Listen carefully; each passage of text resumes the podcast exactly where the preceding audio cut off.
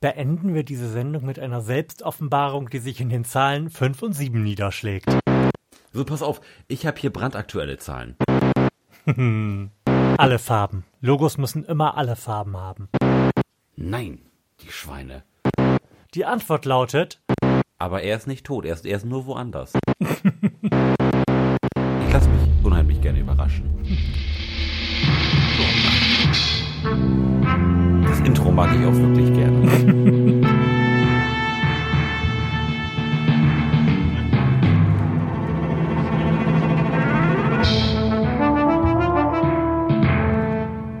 Herzlichen Glückwunsch zur 126. Episode des Florian Primel Podcast live mit Lars Holscher und Florian Primel. Die wir haben immer noch Corona nach wie vor in unterschiedlichen Räumlichkeiten unterwegs sind und sich da vor ihre Mikrofone geklemmt haben.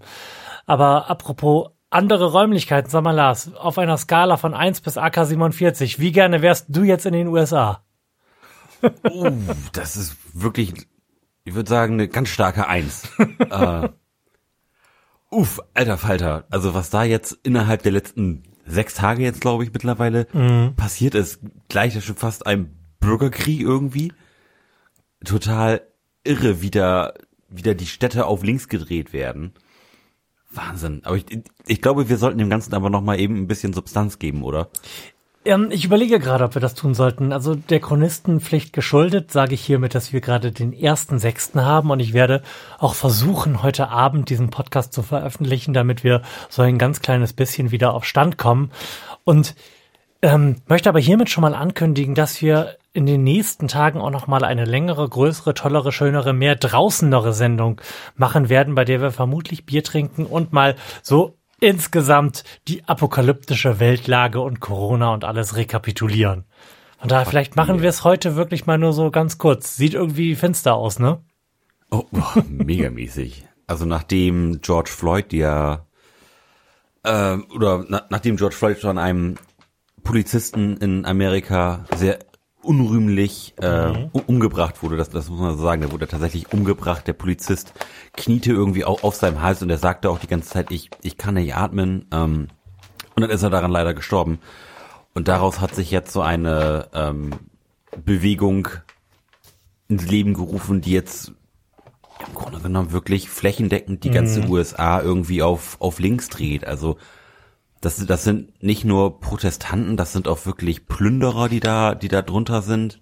Also das geht, weiß Gott, nicht friedlich ab, aber auch nicht auf beiden Seiten. Die Polizei wird jetzt auch noch vom Militär unterstützt. Die schießen jetzt ganz offensichtlich, das habe ich eben auf Reddit gesehen, die schießen auch auf Leute, die in ihr oder an ihr, ihren Häusern auf, auf der Veranda mhm. stehen, wird auch mit, mit Gummigeschossen draufgeschossen. Also komplett irre, kompletter Militärstaat gerade mhm. gefühlt. Aber das ist echt beängstigend und auch die, die Äußerungen, die da irgendwie seitens der Regierung kommen, sind auch alle irgendwie relativ halbgar. Ich bin gespannt, wie, das jetzt, wie sich das in den nächsten drei, vier Tagen jetzt entwickelt, weil irgendwann muss ja mal einer wirklich was, was Gehaltvolles dazu sagen. Das kann man jetzt, glaube ich, nicht länger aussitzen. Mhm. Allerdings. Und eigentlich sollte man doch mal annehmen, dass in einem Staat, in dem 40 Großstädte von Ausgangssperren belegt sind und in denen nebenbei noch 100.000 Tote durch eine Pandemie zu beklagen sind und wir im ganzen Land Ausstreitungen mit Plünderungen haben, vielleicht mal irgendjemand, vielleicht auch aus dem Ausland, sowas wie, hey, vielleicht könnte da mal die Regierung zurücktreten, von sich geben könnte. Auf jeden Fall. Aber dazu Ein ist es bisher noch nicht gekommen. Zumindest soweit Leider ich nicht. weiß. Einen ganz interessanten Tweet, den ich jetzt gerade gelesen habe zur Situation, ist ja irgendwie, dass ähm, da hatte eine junge Dame geschrieben, wir wir haben zwar alle jetzt unseren 1200 Dollar Stimulus-Check bekommen, mhm. aber wir haben jetzt ja offensichtlich genug Kohle, um das Militär im kompletten Land zu verteilen und irgendwie die Bürger abzuknallen und alle Polizisten mit neuen Gerätschaften auszurüsten. Hätte man das Geld nicht auch einfach irgendwie besser einsetzen können? Das fand ich ein ganz interessanten und klugen Gedanken, weil er irgendwie die ganze Zeit davon gesprochen wurde, gerade von denen aus dem rechten Flügel, dass mhm. auch einfach nicht, nicht genug Geld da ist. Und jetzt wird quasi flächendeckend irgendwie die Bevölkerung niedergeknüppelt mit, Militär, die aus allen möglichen Flügeln des Landes da irgendwo ange, angekarrt werden. Finde ich relativ irre. Mhm. Also, Ja, über Geld werden Hätte wir, ich nicht gedacht, dass, dass die Vereinigten Staaten in der jetzigen Situation noch dazu in der Lage sind. ja, wirklich nicht. Du, meinst, nicht. du, du hättest damit gerechnet, dass das Militär einfach Trump nicht folgt oder was sollte da das Problem gewesen sein? Nein, ich, ich, ich hätte einfach nicht gedacht, dass noch so agil in dieser sehr fragilen Zeit mhm. reagiert werden kann und, und vor allem gerade jetzt, wo wo das Land ja sowieso schon wegen Corona mega hart auf auf der Kippe stand und alle sowieso total unzufrieden sind, wie wie mhm. es irgendwie gehandelt wird und alle Existenzängste haben, dass man jetzt sagt, okay, komm, dann gieße ich jetzt noch mal ein bisschen Öl ins Feuer und schick noch mal das Militär los und lass noch mal meine eigenen Bürger niederknüppeln. Hätte ich jetzt nicht gedacht. ja. Finger, Fingerspitzengefühl, hm, Weiß ich nicht. Gut, aber damit, damit haben wir jetzt nun alle nicht gerechnet, dass Donald Trump sich an dieser Stelle durch besondere Kompetenz hervortut. Inkompetenz scheint ja nun auf allen Feldern, in denen man sich so als US-Präsident bewegen kann, eher zu seinem Markenkern zu gehören. Ja. Aber wie gesagt, dazu auf jeden Fall in einem, an einem der nächsten Tage mehr. Wir werden uns dann nämlich draußen treffen, denn nach allem, was man inzwischen so über das Virus weiß, ist draußen treffen im Grunde ungefährlich. Also selbst wenn man sich mit einer größeren Gruppe bekannter infizierter Superspreader draußen trifft, kann einem im Grunde nichts passieren. Dann soll uns beiden ja wirklich nichts passieren. Genau. Ähm, Solange wir uns nicht das Bier teilen. Ja, das werden wir sicherlich tun, aber ich denke, wir können das bewerkstelligen, hm. dass wir beide ein eigenes Glas haben. Denn ja. schließlich bedienen wir diesen Modus ja auch schon seit längerem hier. Wir sind hier ja nicht bei Barbaren. So ist es. ähm, und wo wir im Moment auch nicht sind, ist in einer nebligen, durch Horroratmosphäre geprägten, nur in unserem Kopf existenten Stadt, in der wir vor einer, vor einer Schulhalle stehen, ne? Denn da befanden wir uns ja, da befanden wir uns ja in einer der letzten, nein, sogar in der letzten Sendung. Und wir wollten da noch mal so ein bisschen drüber reflektieren, ne? Ja, sehr gerne. Ich frage jetzt nicht, wie fandst du's denn? Was meinst denn du, wie hat's dem Publikum gefallen? Also ich glaube schon, dass das zum, zum Hören sicherlich auch Spaß gemacht hat. Mhm. Und die, die Geschichte war ja auch echt, echt cool erfunden und auch das, das Setting war, war total spannend. Und ich sag mal jetzt so nach, nach einer Folge irgendwie reinkommen und irgendwie diesen Modus verstehen, weil ich habe das vorher tatsächlich noch nie gemacht, mhm. habe ich schon megamäßig Bock, das weiterzuspielen. Denn es ist ja immer, wenn man ein neues Spiel lernt, muss man erstmal so ein bisschen reinkommen, wissen, wie funktioniert das, ja. wie sind, wie sind so die Regeln, was, was kann ich überhaupt machen? Und jetzt sage ich mal, jetzt habe ich so ein bisschen, so ein bisschen Blut geleckt und habe hab verstanden und habe jetzt megamäßig Bock, A, zu wissen, wie die, ähm, wie die Geschichte weitergeht und B, auch einfach Bock weiter zu spielen. So, das hat tierisch Spaß gemacht. Also mir hat's auch super viel Spaß gemacht und ich bin auch sehr, sehr gespannt, wie es weitergeht, wie vermutlich auch unsere Autorin und Moderatorin gespannt ist, wie es weitergeht. Denn ich weiß aus gut unterrichteter Quelle, dass die Geschichte auch noch nicht weitergeschrieben gewesen ist zu dem Zeitpunkt, da wir sie gespielt haben. Mhm. Von daher ist alles möglich. Es würde mich aber natürlich auch interessieren, was ihr liebe beiden Hörer, denn davon haltet, dass wir uns jetzt in rollenspielartigen Gefilden so von Sendung zu Sendung auch mal ähm, begeben werden. Das würde mich echt interessieren. Vielleicht seid ihr auch der Meinung, nee, Blödsinn, redet lieber wieder einfach nur so in Mikrofone und beantwortet Fragen oder trinkt Bier. Ist ja durchaus möglich. Also nicht, dass wir auf euch hören würden, aber es würde mich schon interessieren. ja. Ich bin gespannt, hoffentlich dauert es nicht mehr ganz so lange bis zur nächsten Folge. Ja, ich, ich hoffe das auch. Und ich habe mir auch mal ganz, ganz großzügig erlaubt, so in der Erwartung, dass das möglicherweise ein längerfristiges Projekt insgesamt wird, die letzte Sendung mit Season 1, Episode 1 zu, zu beschriften. Also ja. vielleicht befinden wir uns ja auch irgendwann dann nochmal in einem gänzlich anderen Setting, dass wir dann einfach als zweite Staffel dieser Experience bezeichnen werden. Ich bin Sehr super gespannt. Und ja. ähm, wo, wo ich auch super gespannt drauf bin, lieber Lars, sind deine Kenntnisse zum Thema Slayer. Oh, ja, okay. Slayer, fuck yeah. Ähm, du musst dich jetzt wieder einordnen, Poser-Fan oder Scientist? Ähm, ich würde sagen Fan. Okay. Du weißt da so ein bisschen was über Slayer. Ja, das ist eine bemerkenswert. Ich, ich, ich hatte mal so mit so 15, 16 hatte ich mal eine kurze, aber intensive Slayer-Phase. Mal, mal gucken, hm. was davon noch übrig geblieben ist. Das ist eine sehr einfache Frage, wie ich zumindest für den Bereich Fan finde. Nenne eines der Originalmitglieder der Band. Eines? Ich wollte gerade sagen, ich glaube, ich kann die alle. Zumal die nie ein Besetzungskarussell hatten, oder? Jetzt, jetzt zumindest nicht so, dass, dass einen da jetzt wirklich die, die Personalien um Ohren geflogen sind. Also das würde ich sagen, äh, oh, wer, wer ist denn da überhaupt mal raus, rausgeflogen? Ich meine. Also, meiner glaub, also Einschätzung nach ich, niemand. Ich, doch, die haben, die haben getauscht. Ähm, und ich meine, sie haben einmal einen Schlagzeuger getauscht oder sowas. Das, das habe ich mal in einer, tatsächlich in einer mhm. Schlagzeugzeitschrift gelesen.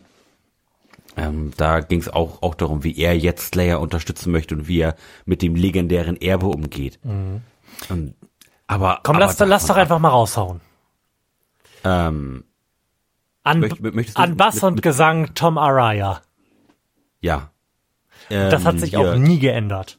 Nein, ähm, genauso wie hier äh, King an der Gitarre. Genau, Carrie King an einer der Gitarren und an der zweiten Gitarre. Ähm, den Vornamen erinnere ich nicht, aber irgendein Vorname Hanneman. Jeff oder so? Ja, Jeff Hanneman? Der ist aber, du sagst was, äh, der ist tatsächlich, glaube ich, sogar tot. Alles, alles ist möglich. Also das weiß ich nur muss, nicht. Muss es da auch einen Besetzungswechsel gegeben haben? Und der, wenn der, mich der nicht alles vor, täuscht, oh, ja. Vier Jahren oder so gestorben, vielleicht? Vier Jahre? Okay. Jahre? I don't know. Gut, und wenn mich nicht alles täuscht, dann äh, Dave Lombardo an den Drums. Ja, und der ist ja aber, meine ich, ersetzt worden. Hm. Also zie ziemlich sicher. Ziemlich sicher. Soll ich mal umdrehen? Ja, bitte.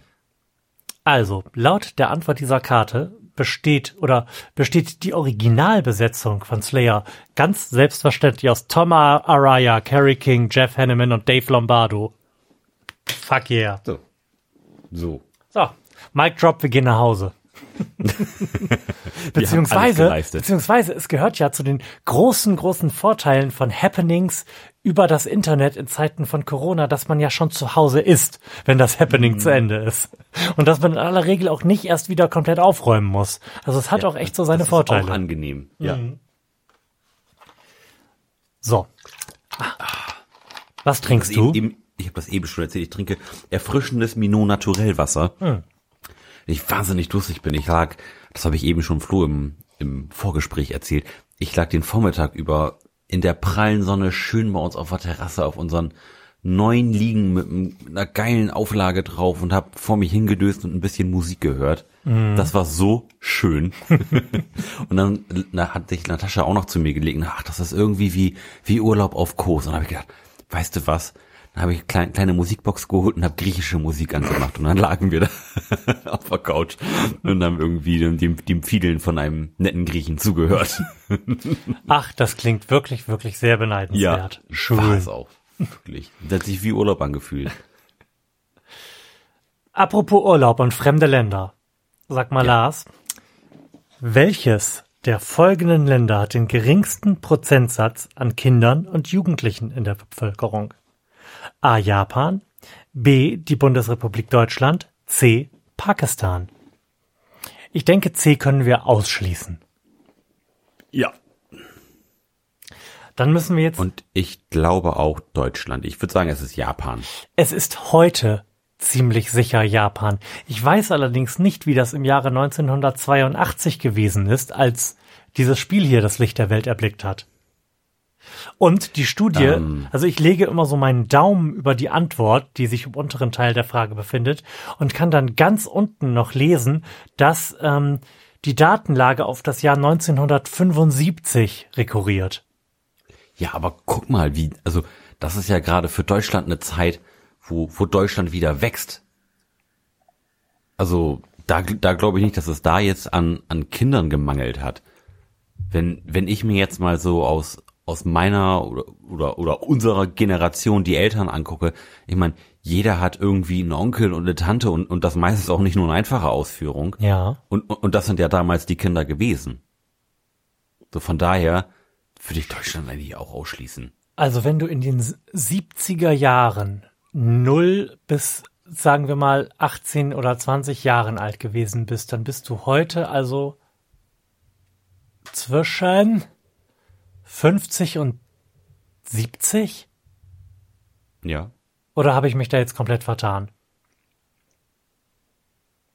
Ähm, wenn du in den 70ern 10 gewesen bist oder Ja. 20, Ja, dann bist du 1950 geboren, dann bist du heute 70. stimmt. Mhm. Das ist schon okay. Und wenn man sich jetzt mal wiederum die Stimmt, und von denen Japaner an, gibt es echt viele. ja. Und wenn man sich jetzt mal die Japaner anschaut, ich sag mal, die sind, glaube ich, noch relativ gut auch gebeutelt vom Krieg gewesen. Die haben, glaube ich, zu der Zeit auch relativ viele potenzielle Väter verloren. Also, also ohne jetzt irgendwie in, in wilde Theorien auszuhalten, wü- würde würde ich sagen, es ist Japan. Also Japan, Nach wie vor. Japan ist auf jeden Fall heute das älteste Land der Welt, dicht gefolgt von Deutschland. Die Frage ist jetzt, ob sich das erst in den letzten, naja, was heißt erst in den letzten 50 Jahren? Das ist schon ein relativ langer, relativ langer Zeitraum, über den wir da Ja. sprechen. Aber ob sich das, ob das bereits vorher manifest gewesen ist. Also ich neige auch dazu, Japan zu sagen. Ja, dann sag doch mal Japan. Okay. Die Antwort lautet oder lautete zumindest im Jahre 1975 die Bundesrepublik Deutschland. Nur 29 Prozent der Bevölkerung sind jünger als 19 Jahre. In Japan sind es 32, in Pakistan 57. Und jetzt würde ich richtig gerne googeln, wie viel Prozent der Bevölkerung heute in Deutschland noch unter 19 Jahre alt sind. Das ist echt, das, das glaube ich nicht, dass das jetzt, Mach mal, mach mal eine I- elaborierte Schätzung, während ich google. okay, ähm, ich würde sagen, was haben wir gesagt, unter 20 oder unter 19? Unter 19 steht da. Was, was hatten wir 1975? Ähm, 29 Prozent. 29 Prozent, da würde ich sagen, das ist auf jeden Fall runtergegangen, so auf vielleicht 20 Prozent vielleicht? Knapp, knapp, knapp über 20 Prozent vielleicht? 21, 22 Prozent? Also ich versuche gerade irgendwie eine vernünftige Statistik dazu zu bekommen. Also die 40 bis unter 50-Jährigen waren im Jahr 2010, okay, das ist auch nicht mehr ganz aktuell, die größte Altersgruppe. Mhm. Also die- Mathe-Schnitte würde, würde es regeln. Die unter 30-Jährigen hatten zumindest im Jahre 2010 noch einen Anteil von 30,6 Prozent. Also ungefähr so viel wie die unter 19-Jährigen im Jahr 1975. oh, dieser relativ geringe Anteil ist das Ergebnis der niedrigen Geburtenziffern seit Mitte der 1970er Jahre. So, pass auf, ich habe hier brandaktuelle Zahlen. Halt, halt dich fest hier. Ähm, also wir haben. Oh wow, ich habe tatsächlich auch welche, ja. Ähm, z- 2018 hatten wir 18,4 Prozent unter 20-Jährige. Hm, das ist nicht so viel. Nee, überhaupt nicht. Wenn man jetzt mal zurück, zurückgeht, so ins Jahr, Im Jahr 1990 waren es noch 21,7. Ja, und 1975 28,8 nach dieser Quelle. Ja, gut, dann haben die hier großzügig auf 29 gerundet. Ja, Womit wir dann zumindest mal die Korrektheit der Fragen anhand der Fallgruppe n gleich 1 ähm, verifiziert haben. So, wollen wir direkt mal fortfahren? auf jeden Fall. Sag mal, was weißt denn du so über die Rolling Stones? Oh, auch da hatte ich tatsächlich vor gar nicht allzu langer Zeit eine relativ intensive Phase. Da würde ich auch sagen, ich bin Fan. Okay, da bin ich ziemlich raus. Aber wir werden es trotzdem einfach mal versuchen. Welcher Gitarrist wurde tot in einem Swimmingpool gefunden? Einen Monat nachdem er die Band im Jahr 1969 verlassen hat. Aha. Ähm, die Geschichte habe ich gehört. Ja, die Geschichte ist mir auch irgendwie gegenwärtig, aber oh, ähm, ähm, ähm, ähm, ist nicht irgendeine andere Band nach diesem Gitarristen benannt? Mhm. Zumindest irgendwie im Namen der Band verwurstet. Da irgendwas klingelt da bei mir. Ich weiß allerdings noch nicht wo und wie laut. Ah. Hm. Hast du irgendeine Ahnung?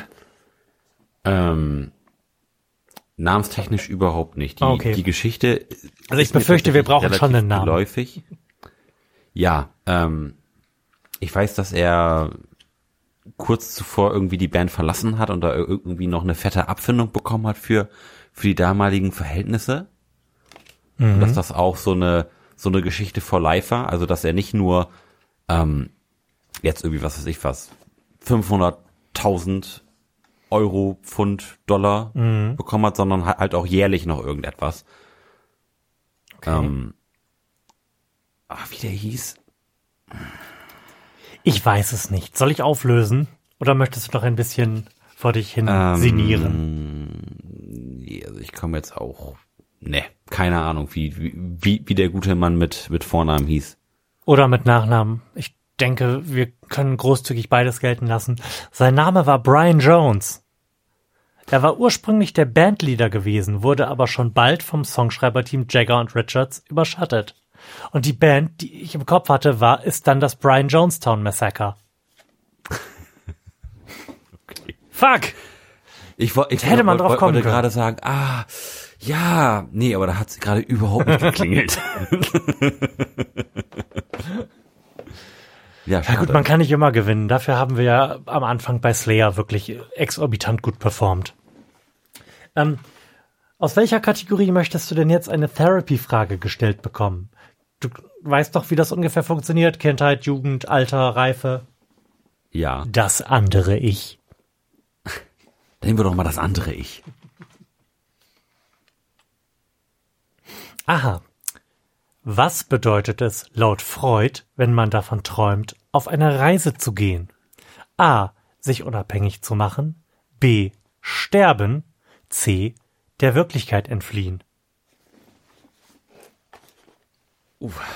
Ich denke, bei Freud-Exegese ist, äh, ist unerheblich, auf welches Jahr wir uns beziehen, oder?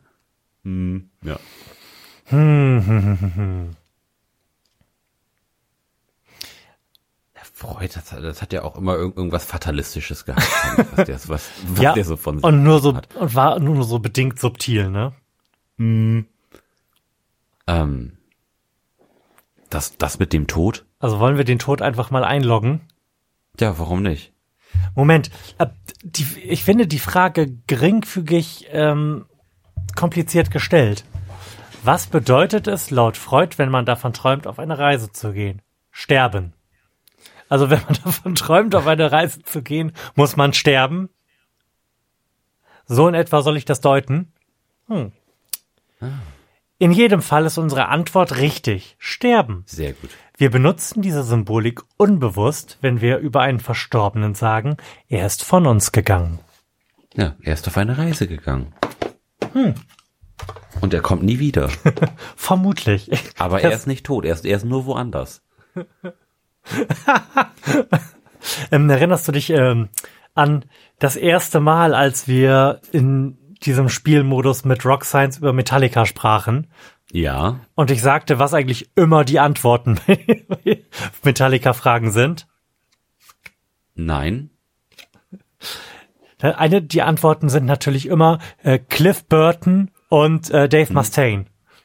Ja. Von daher, von daher müssen wir jetzt ähm, eine der anderen Fragen beantworten. Also wir können nicht die, die Fanfrage beantworten. okay. Wo, wobei wir mit der Poser-Frage nämlich eines der beiden Gründungsmitglieder von Metallica zu nennen, vermutlich auch heillos unterfordert sind. Also versuchen wir uns vielleicht an der Scientist-Frage, um daran dann exorbitant zu scheitern.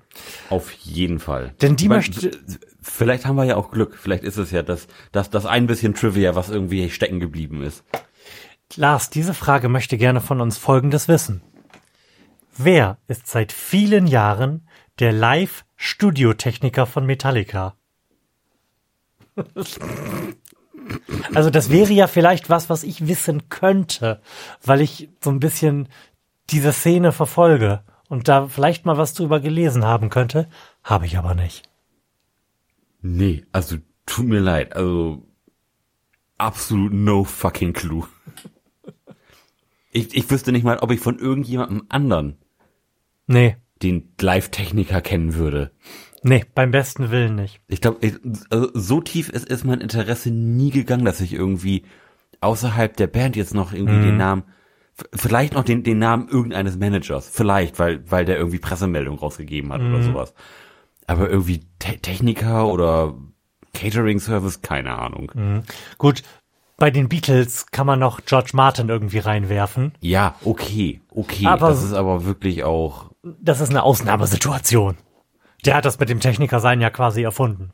Oder mit dem Produzent sein. Ähm, die Antwort lautet Big Mick Hughes. Er arbeitet seit 84 für die Band. Wie, Herzlichen Glückwunsch, wieder was Big komplett sinnbefreites gelernt. du, man weiß es nicht. Vielleicht sitzen wir irgendwann mal bei Günther Jauch auf dem Stuhl. Mhm. Und dann fragt er, wer, wer ist Big Mick? Läuft das eigentlich immer noch? Sagen.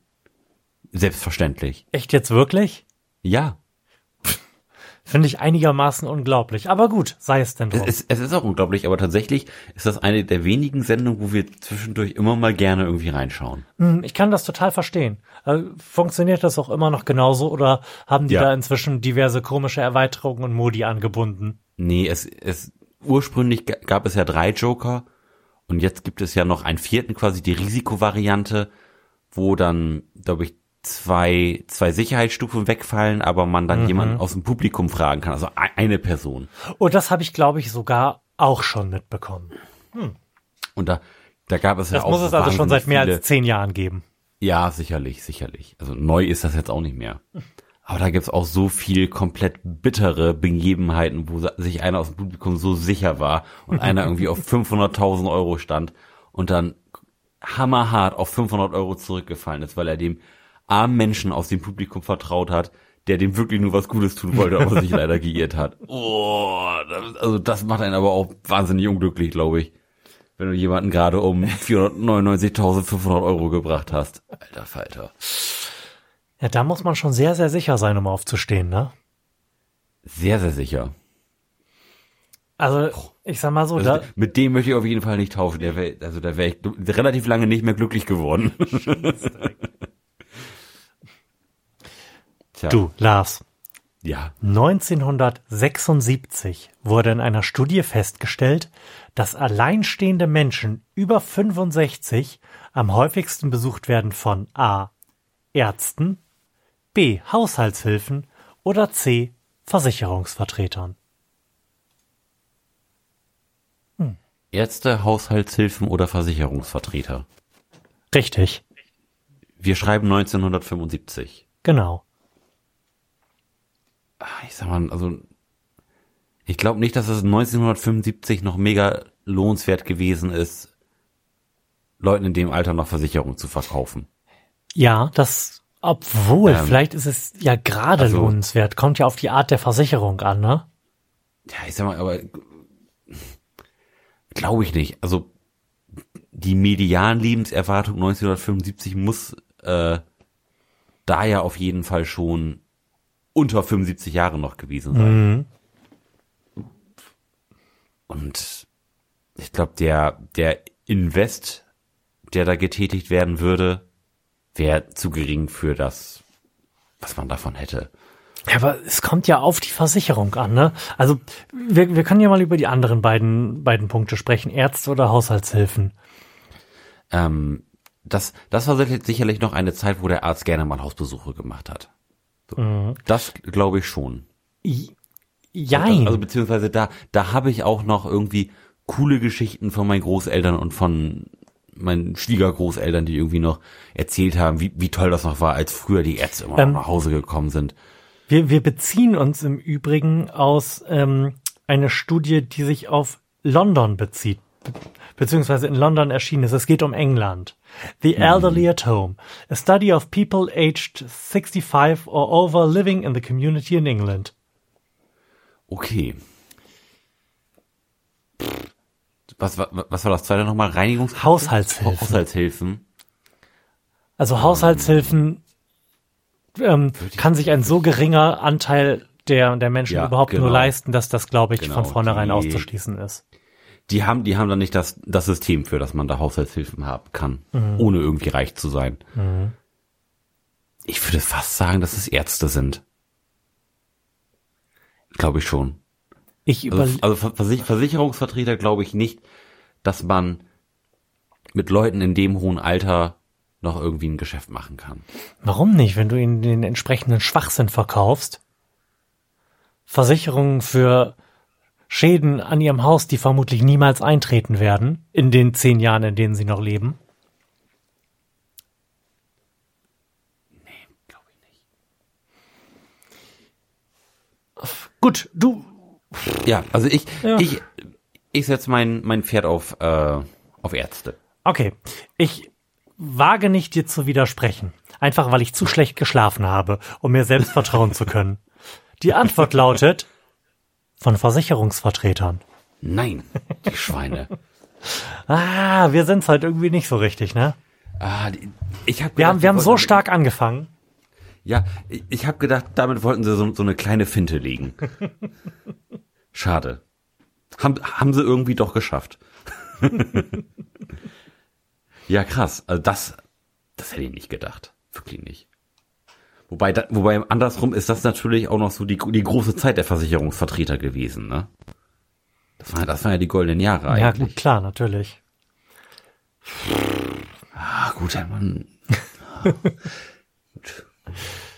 Okay, hätte man auch irgendwie denken können. Alles klar, weiter geht's. genau. Vielleicht können wir mal wieder im Bereich gepflegter Rockmusik punkten, indem wir nämlich eine Frage zu Ronnie James Dio beantworten. Okay, ja, der mittlerweile auch tot ist. Der schon länger tot ist, genau. Ähm, auf welchem Niveau wollen wir spielen? Äh, Das einfachste bitte. Poser. Die Poser-Frage, und wir werden diese selbstverständlich beantworten können, so ich mich jetzt nicht gerade komplett geirrt habe. Welches berühmte Handzeichen machte Dio beim Rockpublikum beliebt? Welches berühmte, das ist hier, Pommesgabel oder nicht? Die Antwort lautet die Teufelshörner, alias Teufelsgruß oder Pommesgabel. Fuck yeah. Er hatte es von seiner italienischen Großmutter. Es sollte vor dem bösen Blick schützen. Lars, und wir hätten natürlich auch die Fanfrage absolut korrekt beantworten können, denn sie lautet, in welcher Filmkomödie aus dem Jahr 2006 spielt Dio sich selbst und ist auch als Sänger auf dem Soundtrack zu hören? Fuck yeah. Tenacious D, The Pig of Destiny. Fuck yeah. Das, das ist im Grunde genommen auch das Einzige, was ich über Dio weiß. Ja. Das hat sich wirklich mein, mein komplettes Dio-Wissen in den ersten beiden Fragen manifestiert. Sehr gut. Ne? Ah. Endlich wieder was vernünftig beantwortet. Ja. Aus welchem Bereich möchtest du zwei denn? Sachen. Ja, aus welchem Bereich möchtest du denn jetzt eine Frage beantworten? Wie wär's mal mit Die der Jugend. Jugend? Ja, auch sehr gut. Die Ju- Ja, Das sind wir uns einig. Toll. Junge oder Mädchen? Wir beziehen uns im Übrigen auf die Jahre, auf das Jahr 79. Wer, wer wird als Teenager eher in einem Einkaufszentrum in einen Kinderwagen schauen und sich das Baby betrachten? Beide gleich, etwas mehr Mädchen, doppelt so viele Mädchen wie Jungen. Das ist jetzt, das ist tatsächlich eine, eine gute Frage. Also Mm, Man, Ich kann aus Eigenempirie anmerken, dass ich mich nie als Teenager für Kinder oder Babys interessiert habe. Ich kann mit ziemlicher Sicherheit sagen, in der gesamten Zeit zwischen 14 und 24 niemals in einen Kinderwagen hineingeschaut zu haben von Fremden. zehn Jahre nicht ein Baby gesehen. Ja, Ähm, ja, man kann sich dem, dem jetzt ja argumentativ irgendwie von, von zwei Seiten nähern. Man kann ja sagen, die Mädchen sind damals mehr mit der Mutterrolle sozialisiert worden und haben dementsprechend mehr Interesse an, an Babys und, und Kindern allgemein. ja, Ähm, und kenne das ja auch von, von den ganzen Puppen. Man könnte ja aber auch andersrum sagen, dass Jungs halt eben nicht so damit sozialisiert worden sind und das immer nur bei den Mädchen gesehen Und auch haben. mal gucken wollen. Und auch mal gucken wollen, genau. Weil, weil sie eben das nicht jeden Tag mit ihrer, mit ihrer Puppe sehen können und irgendwie mit, mit dem Einkaufswagen spielen können. Da, dass sich da, da so ein bisschen die, die kindliche Neugierde stärker ausprägt. Aber kindliche Neugierde ist ja bei Teenagern schon irgendwie raus. Du? Schon. Dass, dass die da, dass, dass die da weg ist? Wie gesagt, ich beziehe mich da ausschließlich auf meine Privatempirie. Wir wissen, dass du ein seltsamer Typ bist, von daher ist das absolut nichts wert. Arschloch. Ja, du hast, du hast natürlich, du hast natürlich auf eine Art recht. Ähm, ich würde trotzdem zur Antwort C doppelt so viele Mädchen wie Jungen Ja, also hinwirken wollen. gefühls, gefühlsmäßig stehe ich auch da. Ich wollte aber durchaus noch mal eben die andere Seite erleuchten. Im, Im Übrigen, vielleicht macht sich da, dann hat sich da in der Umfrage, wobei wir jetzt mal freundlicherweise annehmen, dass die methodisch korrekt gemacht wurde, aber auch das Phänomen des sozial erwünschten Antwortens breit. so oder so, wir wollen auflösen und die Antwort lautet natürlich. Antwort C, doppelt so viele Mädchen wie Jungen, sogar noch etwas darüber. Meinst du, Macht Sinn. meinst du, wir schaffen einen Hattrick? Wollen wir es versuchen? Okay. Dann könnten wir eine Frage aus dem Bereich Black Sabbath beantworten, Oder? Sex Pistols oder Oder? Hammerfall. Dann bleiben wir mal bei Black Sabbath, würde ich sagen. In Ordnung. Auf welchem Niveau möchtest du spielen? äh,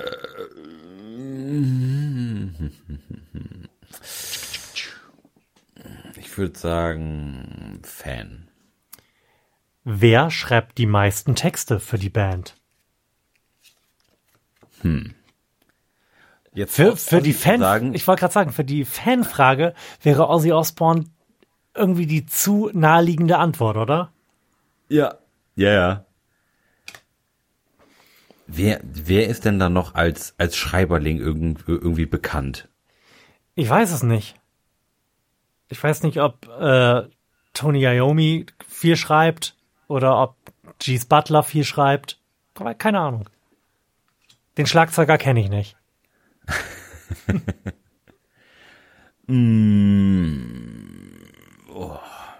Also ich, ich würde jetzt tatsächlich bei, bei Ozzy bleiben, ne? das fühlt sich auch, auch so ein bisschen nach, nach, nach Finte an.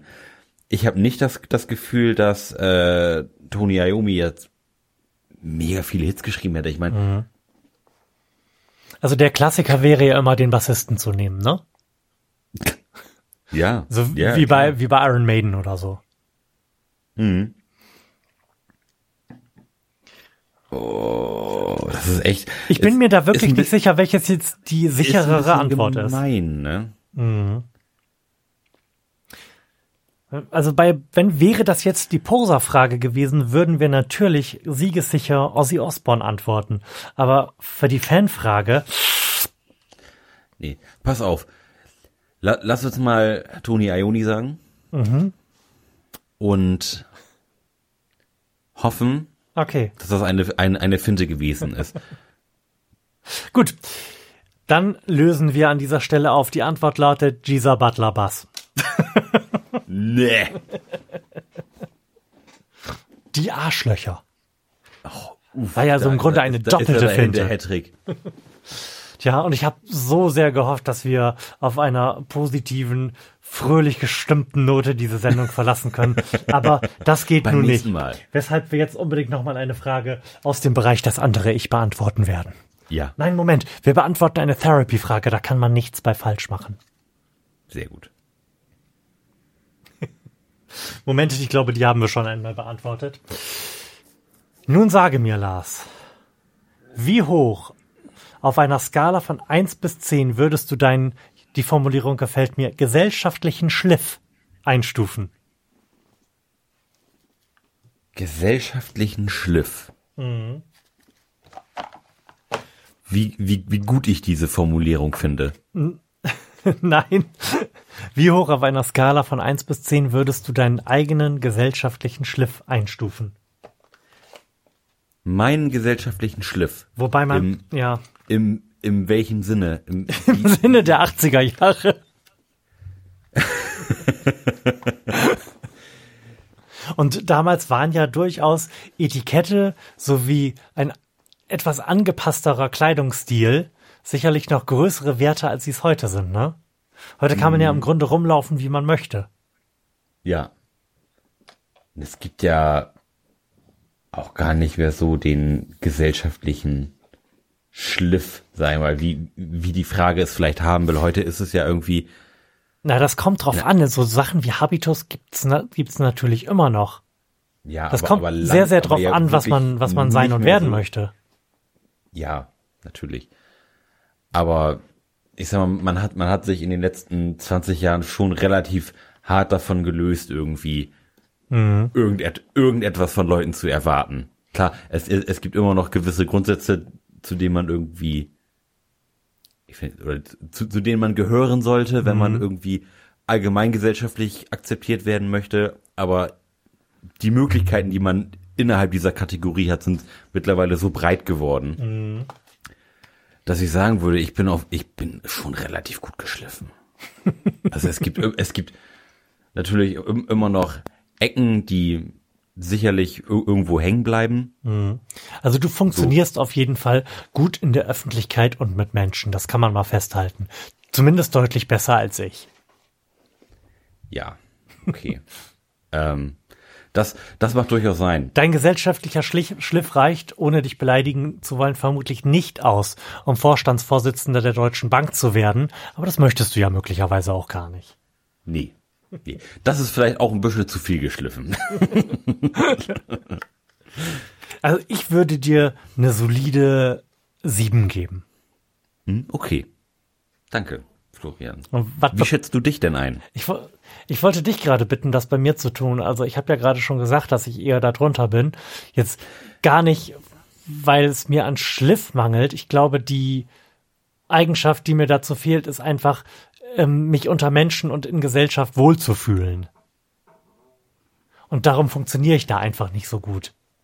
Es ist überhaupt nicht so, dass ich das nicht abrufen könnte, mich so zu verhalten, dass ich gesellschaftlich in größeren oder in vielfältigen Gruppen irgendwie akzeptabel wäre, aber es gefällt mir einfach nicht. Ja, das, das sehe ich tatsächlich auch so. Ich, ich bin auch der festen Überzeugung, dass du, da, dass du das könntest. Mhm. Wenn, wenn du denn wolltest. So, und. du, ähm, du, ich, ich glaube, dass nee, das, das so, nee, so gar nicht. Ich, es ist auch nicht so, dass ich das nicht wollen würde. Ich würde mich gerne wohler in Gruppen fühlen. Ja, nee, nee, Moment, nicht über Wohlfühlen spreche ich hier nicht. Ich, ich spreche von der Simulation des Ganzen. ähm, aber du, musst du denn simulieren oder bist du einfach so? Äh, also es gibt durchaus Momente, in denen man irgendwie simuliert. Mhm. So, aber das ist nie, eigentlich nicht mein Naturell. Also das sind dann eher wirklich aus, Ausnahmesituation, wo man dann irgendwie Souveränität ausstrahlen muss, so weil man sich gerade alles andere als souverän fühlt. Mhm. Aber das sind wirklich Ausnahmen. Ja, also gut, nee, ich gebe mir einfach mal eine 5. Ich bin ja jetzt gesellschaftlich nicht unmöglich. Nee, du, du bist ja jetzt auch nicht irgendwie asozial oder sowas. Aber ich sag mal, deine, deine größte Stärke ist, ist ja in dem Fall auch irgendwie deine, deine größte Schwäche, nämlich dass du halt irgendwie relativ wenig Fax zu vergeben hast. Und ähm, du in dem Sinne natürlich auch keinen kein Konflikt großartig scheust. Das macht einen natürlich schon relativ reibungsintensiv in einer Gesellschaft. Ja, es ist lustig, dass du das so einschätzt. Ich kann, ich kann das gerade im Moment überhaupt nicht beurteilen, aber wer, wer kann das schon? Wir haben halt im Moment einfach sehr wenig Sozialkontakte, ne? Mm, ja. Aber nee, also, damals, so, als ich noch gearbeitet habe, bin ich zum Beispiel durchaus sehr, sehr vielen sozialen Kontakten, äh, Konflikten aus dem Weg gegangen, einfach weil ich in dieser Simulation des Arbeits-Ichs mich befunden habe.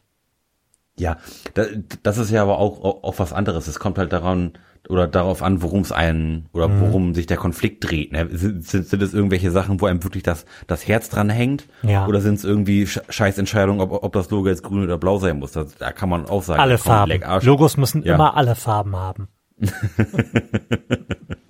so dann, dann, dann kann es einem auch egal sein. Ja. So, das, Stimmt auch das ist jetzt ja auch, auch keine, keine Entscheidung, wo man mit, mit belastet ist, wenn man weiß, der andere glaubt jetzt wirklich, dass Rot die bessere Wahl wäre. so, das ist, das ist ja nichts, was einen mhm. nachts nicht schlafen lässt. Klar. Dann hat er halt nur ein hässliches Logo, aber nicht irgendwie vermutlich seine Kinder noch damit indoktriniert, dass Rot eine tolle Farbe ist und alles rot zu sein hat. Und alle, die nicht rot tragen, müssen niedergeschlagen werden oder sowas. Also da braucht man sich, glaube ich, keine Sorgen machen. Also, beenden wir diese Sendung mit einer Selbstoffenbarung, die sich in den Zahlen 5 und 7 niederschlägt. So. In diesem Sinne, Lars, schön, dass du dabei gewesen bist. Ich freue ja. mich allerdings, muss ich sagen, deutlich mehr noch darauf, dich in den nächsten Tagen im Freien in Persona zu sehen und mit dir ein Bier zu trinken. Oh yeah. Das machen wir auf jeden Fall. Das machen wir. Und ihr seid dann auch dabei. Macht's gut. Schön, dass ihr heute dabei wart. Tschüss. Tschüssi.